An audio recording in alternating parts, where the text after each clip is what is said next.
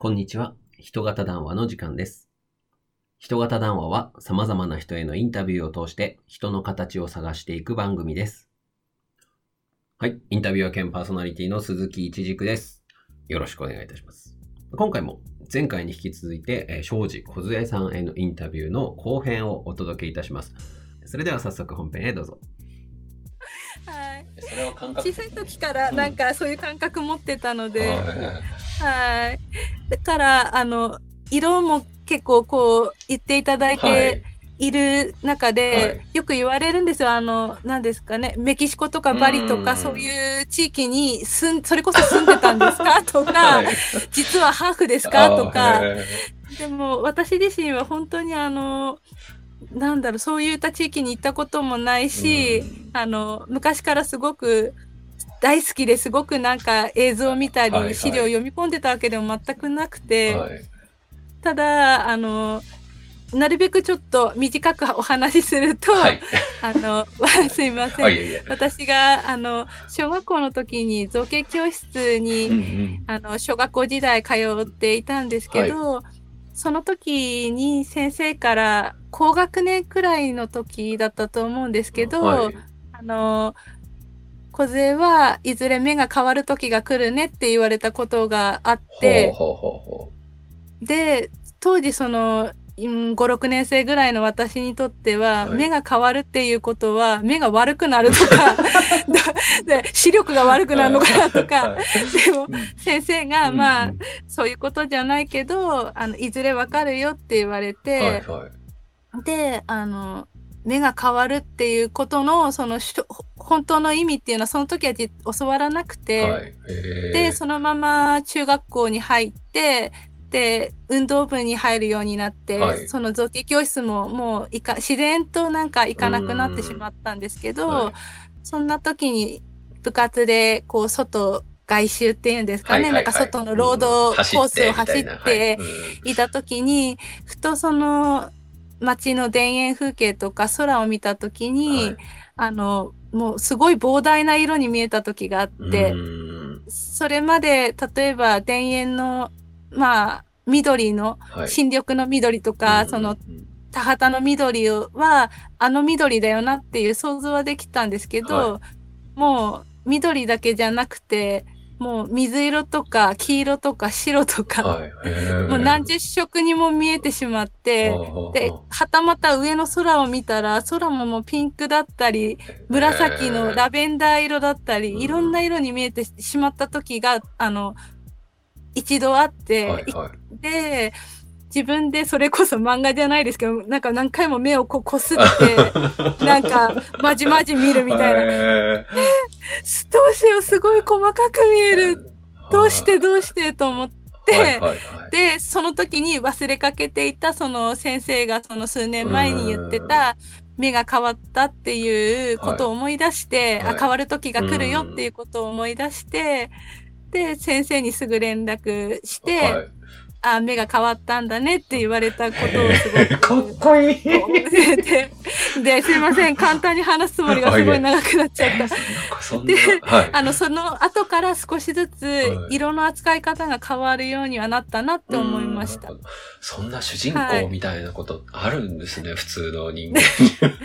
わかんないです。でも私もなんかすごい自分で気持ち悪い体験をしたような感覚だったんで、でも今思うとなんかそういった経験ができるってきっと誰しもではないんだろうなと思ったら、すごいなんか先生のその数年前の言葉とその数年後の自分が本当に目が変わった瞬間に立ち会えたっていうのは、なんか導かれてるのかななんてなんかこうなんですかね、はい。いや、わかりますわかります。はい、思ってしまうというかなんていうか変なやつだなと思われても あれなんですけど。いやいやはい、私は多分もうそうやって今まで生きてきたと思ってるので、はい、いや、もう、こっから、シャーマニズムから教育論からいろいろ喋れる、あの、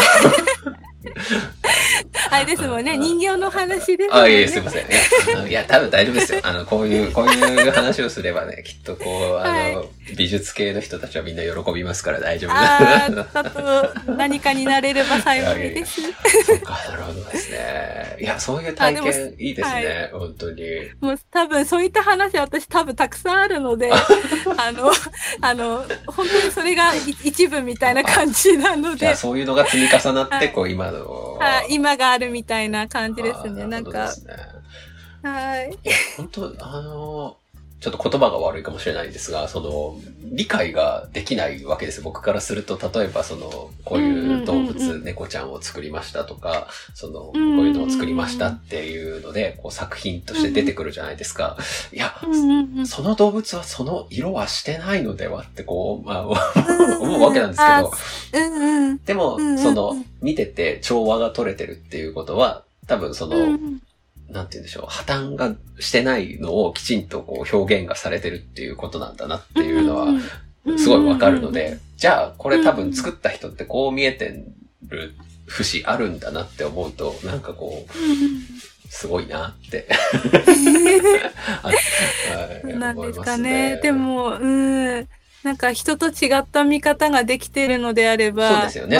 エネルギーはすごく消耗してるんですけど、でも、うん、なんか、それでいて、あなんかどっちかだけじゃなくてよかったなと思って。そうですね。見えるだけとかはい作れるだけっていうの、両方がってことですよね。はい。なるほど見えるだけだと本当に辛かったと思うので、そうですよね。発散の場所がないとそれを私ね。はい。あ表現できてるから。うんうん。いや、よかったですね。はい。よし、じゃあちょっと次のお話なんですが、はい。ちょっとあのー作品の中で、あの、はい。えっ、と、ピカソと、うんうんうん。えー、2機のモチーフで作られてる平面のものがあったと思うんですけど、で、その中の、うんあはい結構意図的に、あ、じゃあ、あの、まあ、2機の話をしてこようっていうので、今、まあ、まあ、我々ね、お互い打ち合わせをしたので、ここにいるわけなんですけども、はい。そのはい。、あれってなんか、どう、どうなんですか？あまり深く考えずに、その、まあ、ニキード・サンファルっていう人は結構、まあ僕も浅く、こう、お勉強をした感じだと、結構ね、色彩が独特な方だったりっていうか、んまあなんか、思うっていうぐらいのところだったんですが、まあ、それ以外の何うかん思うところがあって、そういうモチーフにしての制作っていうのはされたんでしょうか、ああ、はい。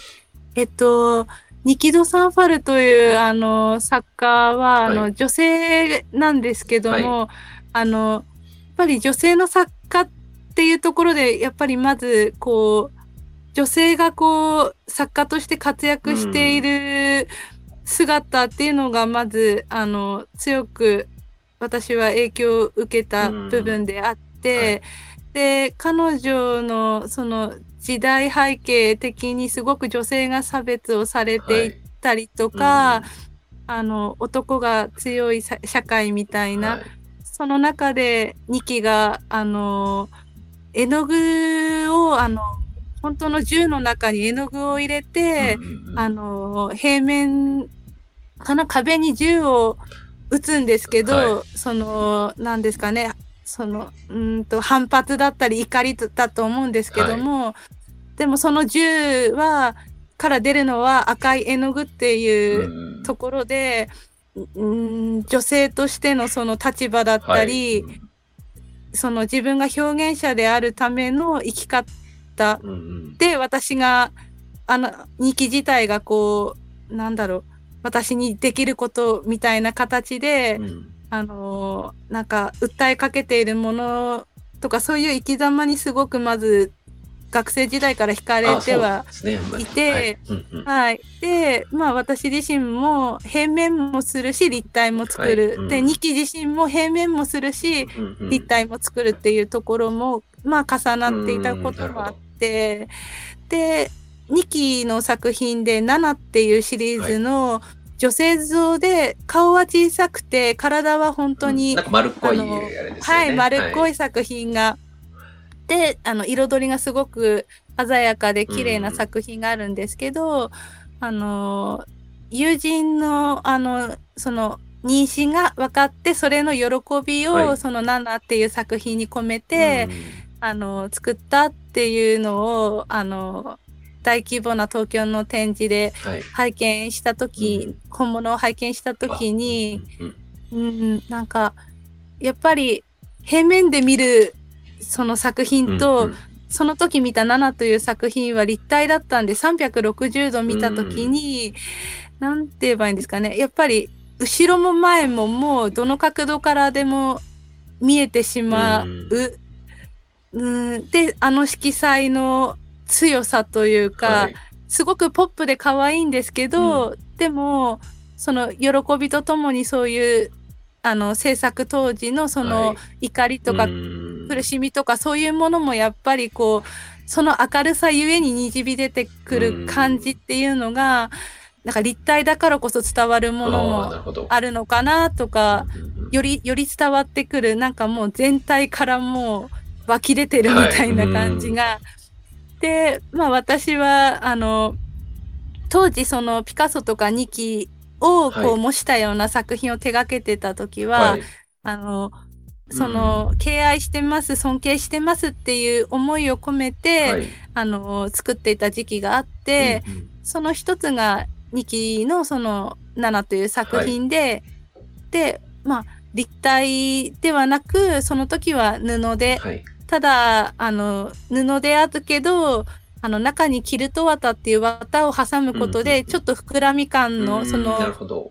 母体の丸みだったり、うんそういうものを少しでも、あの、意識して作ろうっていう思いで、作った思い出というか、そういうのはありましたね。はい。まあ、それでこう、はい再構築じゃないですけど、うんまあ、そ咀嚼するのにやっぱり必要な作業だったみたいな感じなんですかね。うん。いや、なんかフェミニズムってこう、あの、私、好きなんですけど、はい、はい。そう。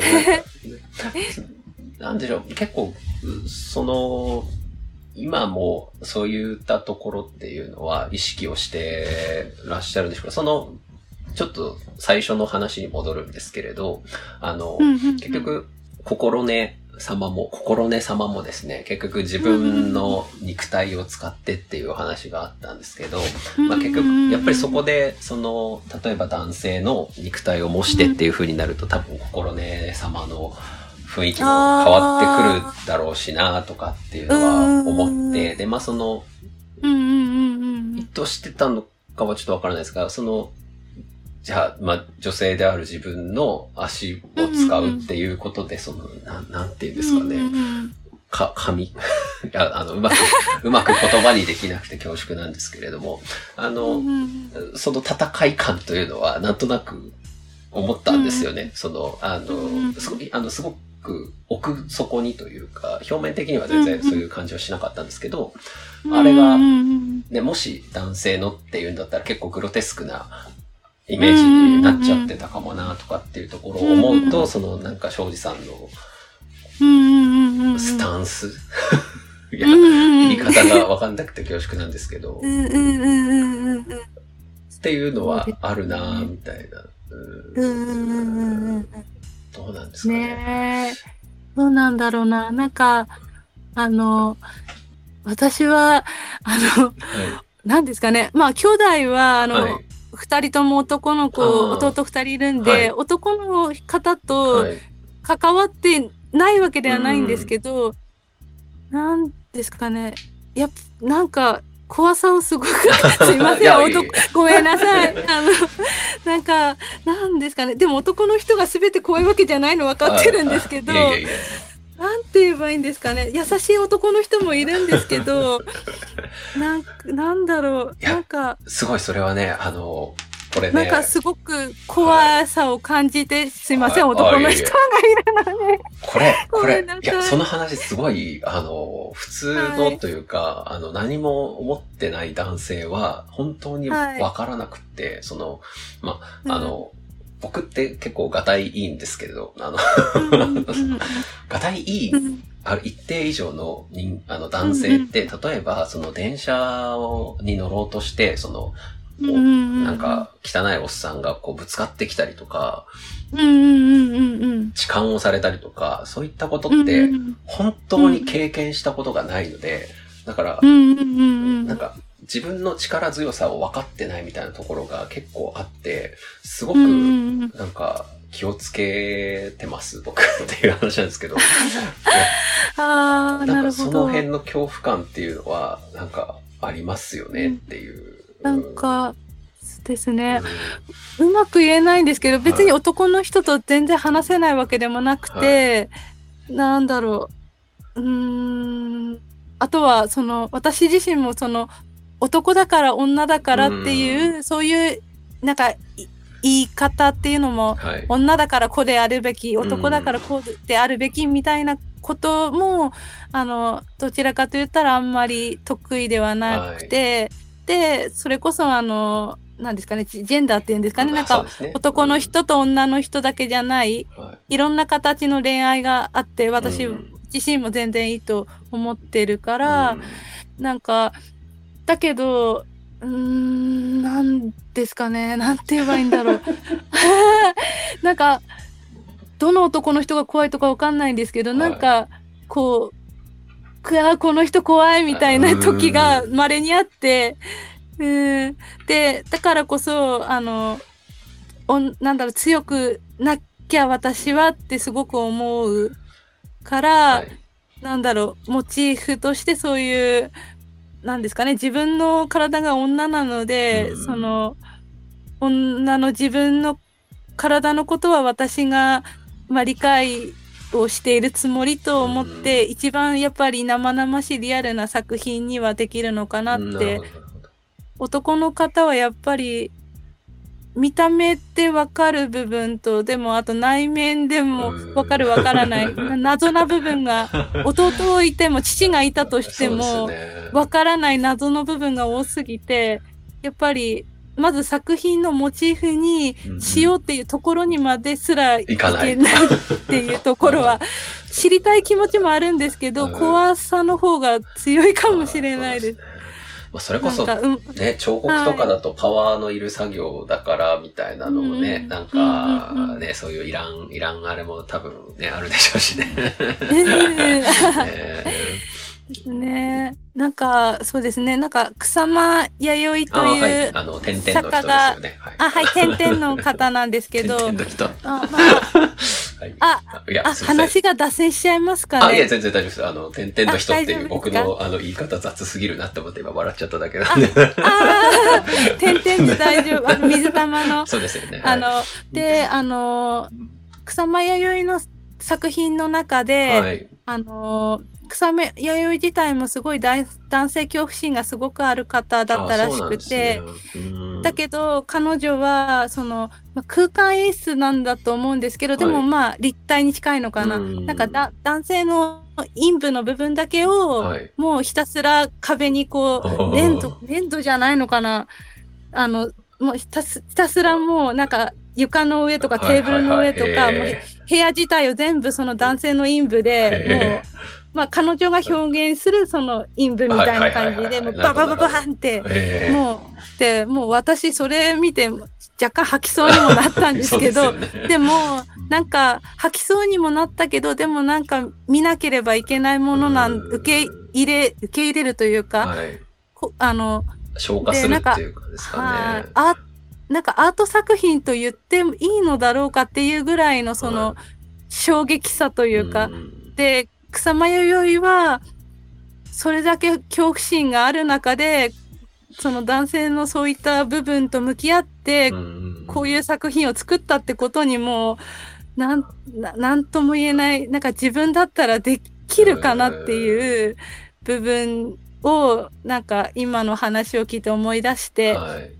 でそれその中にご自その草間弥生自体がその中でこう、まあ過ごすじゃないですけどそのく、中に囲まれてる写真があるんですけど、はいはいだなんかもうその写真写真を見ただけで、はい。はいもうなんだどういう気持ちで彼女はそこにいるんだろうなっていう、なんだろう、なんか強さも感じるし、うん。きなんだろうな、こう恐怖もあるけど、はいそらしてはいけないものみたいな、うんもう確かになんだろうな、なんかこう子供を産むにしても、はいやっぱりそういった部分は大事なところであるし、だから男と女の人っていうのは、うんまあ、切っては切り離せないものなんだよななんて思いながら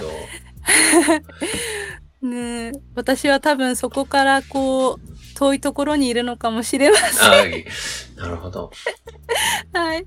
いや、あの、まあ、このラジオの全体のテーマとして、その人形とルッキズムっていうのが、まあ、はい。ベースにあるんですけど、まあ、ルッキズムって結局、その、まあ、なんかジェンダー論にも行き着いたり、やっぱりするんですよね。だからそういうところを、なんかこう、リスナーの皆さんにもこう、ちょっと考えるきっかけにもなってもらえればいいかな、みたいなところは今あったので、そういう話がしてほしかったっていうのが出てきたので、ありがたいなと思って。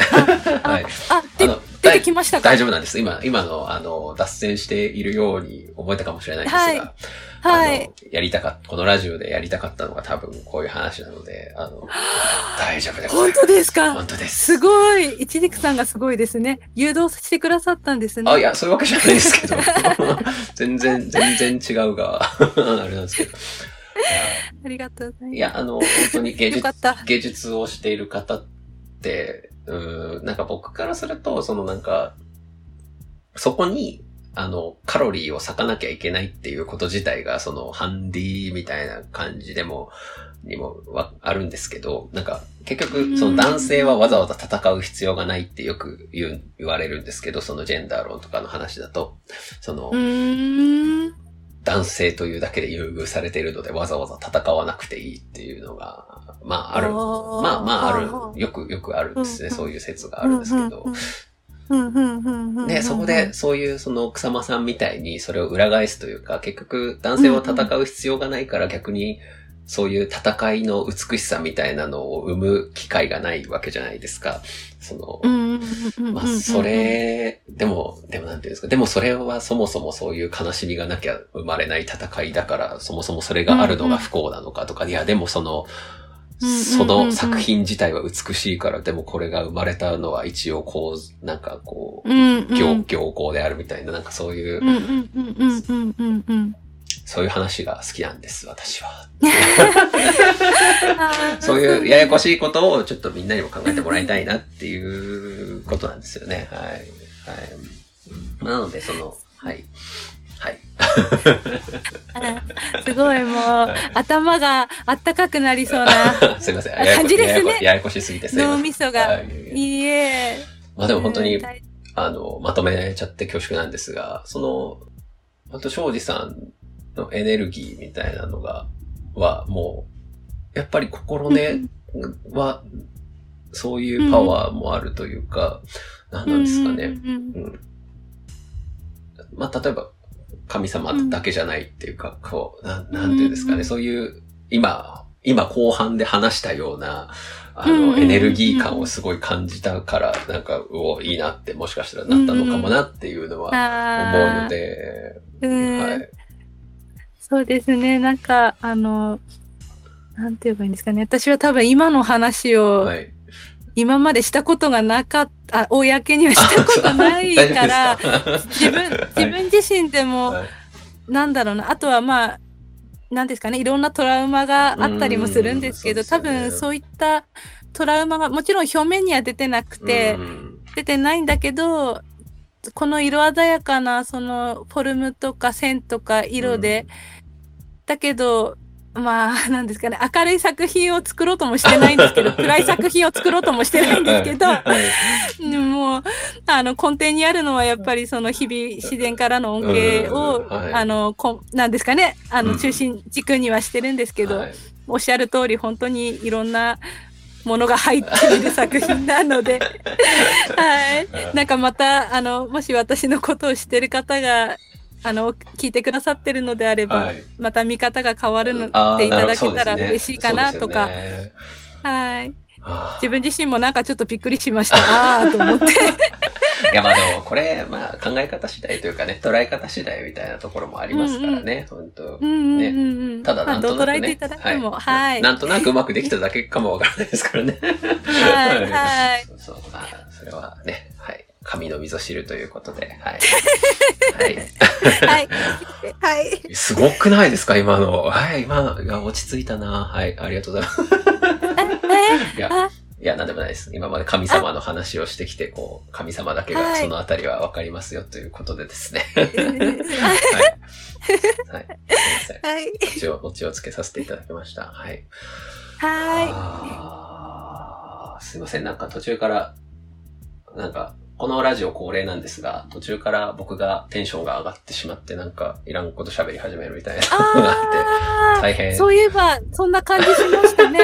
あの、ラジオ聞いててって。。すいません。は、ないんか、なんかすごいテンポが変わった気がする、みたいな。すいません。はい。そう、そういうとこあって、すいません。これが出たら終わりの合図ということでですね。ああ、はい。そろそろ。おはい疲れ様でした。はあまとめると、まとめると何ですかね。えっ、と、いろいろ、あーままとまらないので、あの皆さんはい感じ取って、そうですね。はいはい。この、僕らの会話からこう、この中にいる神様を感じ取っていただければというところで。はい。はい。感じ取ってください。いただけたらはい幸いです。幸いです。はい。じゃあ、はい今回はこのぐらいですいません。長くお付き合いいただいてしまって、はいすみません。ありがとうございます。こちらこそありがとうございました。では、今回のゲストは庄司小さんにお越しいただきました。ありがとうございました。ありがとうございました。はい。というわけで、庄司梢さんへのインタビューでした。まあね、こう、芸術と社会っていうのが、こう、切っても切れないものですからね。まあ、あの、そんなにね、難しく考えなくてもいいんですけど、まあ、こういうこともね、すまん、すまん。こういう話好きなんでね、すいません、盛り上がっちゃってごめんなさいね。はい。いろいろね、考えてみてもらえたら嬉しいと思っております。さて、それでは次回もまた素敵なゲストをお迎えして、人型談話お届けいたしますので、お楽しみに。ではまたお会いしましょう。